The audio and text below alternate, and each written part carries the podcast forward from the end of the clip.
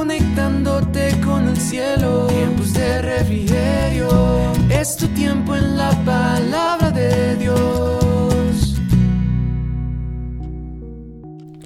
Muy buen día a todos nuestros oyentes y muy buen día a todos aquellos que nos escuchan por primera vez. Que la bendición del Dios Todopoderoso les cura en este día. Estamos iniciando un, nuevo mes y qué bendición que podamos acercarnos a Dios con un tema tan interesante y tan importante como lo es la oración. Así que quiero invitarte allí donde tú estás a que inclines tu rostro y pongamos este tiempo en manos de nuestro Dios. Padre bueno, te damos gracias Señor por este nuevo mes que tú nos permites iniciar. Gracias Dios mío porque hemos aprendido tanto acerca de tu palabra y hoy Señor queremos poner también este mes en tus manos y este tema tan importante como lo es la oración. Ayúdanos, háblanos, enséñanos y haznos crecer cada día más en el conocimiento tuyo. En el nombre de tu Hijo Jesús. Amén y amén. Y bien, esta semana estaremos hablando de la importancia de cómo debemos orar, pero el día de hoy quiero hablarles algo bien importante, la oración eficaz. Esta tiene varias cosas importantes, razones por las que nosotros debemos orar.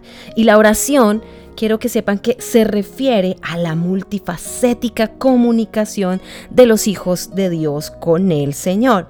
Leemos entonces primer libro de Reyes capítulo 18 versos 42 al 45 y lo haré en la nueva traducción viviente que dice lo siguiente.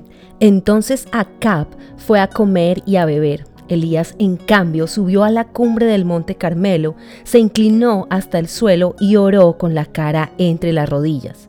Luego le dijo a su sirviente, Ve y mira hacia el mar. Su sirviente fue a mirar y regresó donde estaba Elías y le dijo, No vi nada. Siete veces le dijo Elías que fuera a ver. Finalmente, la séptima vez su sirviente le dijo, vi una pequeña nube como del tamaño de la mano de un hombre que sale del mar. Entonces Elías le gritó, corre y dile a Acab, sube a tu carro y regresa a tu casa. Si no te apuras, la lluvia te detendrá. Poco después, el cielo se oscureció de nubes. Se levantó un fuerte viento que desató un gran aguacero y Acab partió enseguida hacia Jezreel. Encontramos en este texto una característica muy particular de Elías y es que él puso su rostro en tierra y se puso de rodillas para orar. Esta actividad de la oración como verbo se describe como una invocación a Dios. El salmista David así lo llama en el Salmo capítulo 17 verso 6 que dice, yo te he invocado por cuanto tú me oirás, oh Dios, inclina a mí tu oído, escucha mis palabras. Esta es la manera como podemos acercarnos a Dios.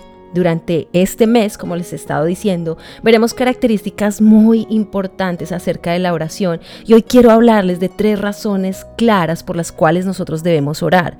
La primera de ellas es que Dios desea la comunión con los seres humanos y esto se hace mediante la oración, pues esto hace que se mantenga una relación activa con Él.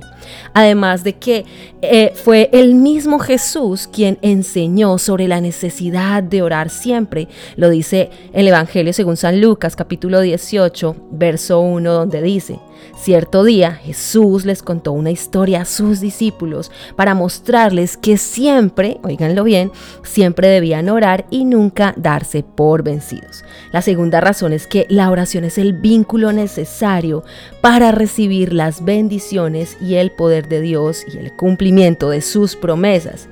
En Lucas 11, 5 al 13, Jesús prometió que sus seguidores recibirían el Espíritu Santo si persistían en buscar y llamar a la puerta de su Padre Celestial. Y esto se cumplió efectivamente en el día del Pentecostés con el derramamiento del Espíritu Santo en Hechos capítulo 2, verso 1 al 4 donde dice, cuando llegó el día de Pentecostés estaban todos unánimes juntos y de repente vino del cielo un estruendo como de un viento recio que soplaba, el cual llenó toda la casa donde estaban sentados y se les aparecieron lenguas repartidas como de fuego, asentándose sobre cada uno de ellos y fueron todos que llenos del Espíritu Santo y comenzaron a hablar en otras lenguas según el Espíritu les daba que hablase. La tercera razón por la que debemos orar entonces es porque Dios se pone en acción con poder para realizar muchos de sus propósitos, solo mediante las oraciones fervientes eficaces de su pueblo, ya que Él ha establecido que sus hijos sean colaboradores en el proceso redentor. Y un ejemplo de eso lo vemos en Mateo 9:38, cuando Jesús habla a sus discípulos y les dice, rogad pues al Señor de la mies que envíe obreros a su mies. Esto indica que es el deseo de Dios que a través de las oraciones de su pueblo Dios cumpla su propósito a plenitud. Saben, existen tantas, pero tantas razones para orar que hoy la invitación que quiero hacerte es a tomar unos minutos de tu tiempo y con un corazón humilde puedas abrir tu boca y puedas acercarte a Dios a través de la oración. Sabes, Él está esperando oírnos. Muchas veces caemos en tanta monotonía, pero Dios quiere hacer algo diferente con cada uno de nosotros. Así que quiero invitarte para que juntos eh, podamos orar en este día. Padre bueno, Damos gracias una vez más, Señor, por esta palabra. Gracias porque en verdad, Señor, existen muchas razones por las cuales, Señor, nosotros podemos abrir nuestra boca, orar, buscarte, hablar contigo de manera tan íntima como amigos, como, como padre e hijo. Señor, gracias porque tú estás esperando por cada uno de nosotros para que vengamos a ti, Señor, y podamos contarte cada una de nuestras cosas, nuestras situaciones. Señor, yo quiero pedirte hoy, Dios, que cada persona que me ha escuchado en este día, Señor, pueda acercarse a ti en confianza y pueda contarte cada uno de sus problemas. Yo sé, Señor, que tú tienes una palabra de aliento y de ánimo para cada uno de ellos. Fortaléceles y bendíceles en el nombre de Jesús. Amén y amén. Y bien a todos nuestros oyentes queremos invitarles a compartir este mensaje con todos sus contactos.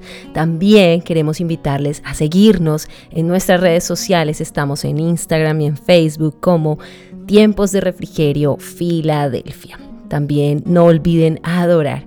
¿Para qué? Para que vengan de la presencia de Dios a cada una de sus vidas tiempos de refrigerio.